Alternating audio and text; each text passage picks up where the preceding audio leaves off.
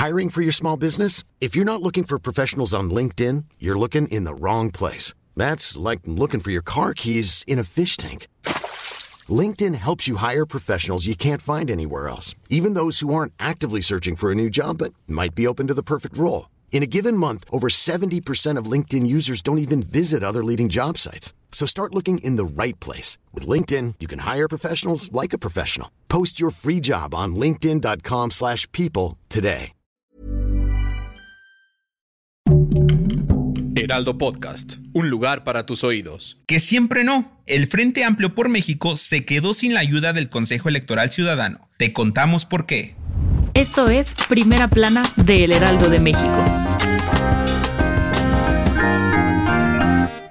Apenas ayer te contábamos en este podcast que la alianza PRI, PAN y PRD presentó el método que usarán para escoger a su candidato presidencial para el 2024. Pero esto no le cayó nada bien para algunos, pues el Consejo Electoral Ciudadano decidió bajarse del proceso. Por si no lo recuerdas, este Consejo Electoral Ciudadano, también conocido como Mini INE, había sido formado para encargarse de la consulta nacional para elegir al candidato del Frente Amplio por México.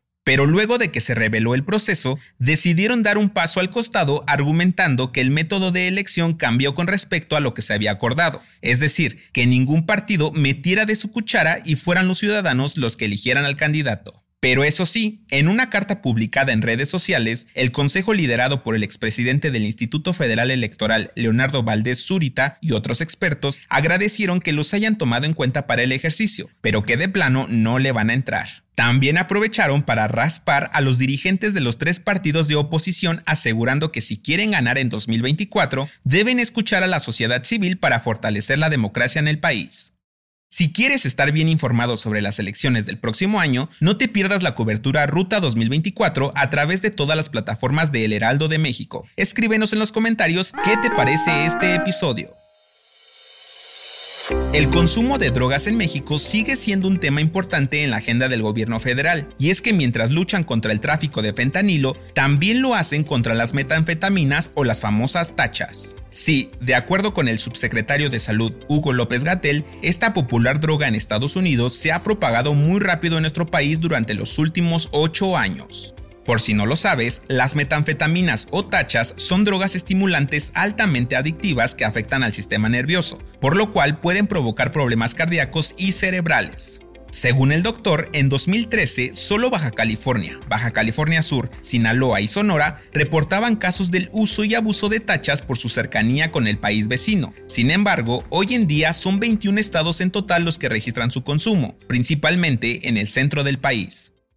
En otras noticias, en la mañanera de este martes, AMLO dio a conocer que enviará una carta a la Suprema Corte de Justicia de la Nación para que los ministros expliquen si es legal y por qué ganan más que él, pues aseguró que están violando la Constitución, por lo que la Secretaría de Gobernación pidió un informe detallado a la ministra presidenta Norma Piña. En noticias internacionales, el presidente de Bielorrusia, Alexander Lukashenko, confirmó que el líder del grupo Wagner, Yevgeny Prigozhin, llegó a su país, donde vivirá exiliado tras la rebelión armada que encabezó el fin de semana pasado en Rusia. Y en los deportes, bombazo en el fútbol mexicano. La Fiscalía General de la República informó que investigan a Alejandro Aragori, presidente y director de Grupo Orlegui y dueño de Santos y Atlas, por una supuesta defraudación fiscal de más de 17 millones de pesos.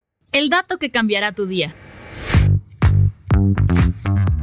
Escuchar música es una de las mejores terapias para sentirnos mejor, pero ¿sabías que también puede impactar en la salud de las plantas?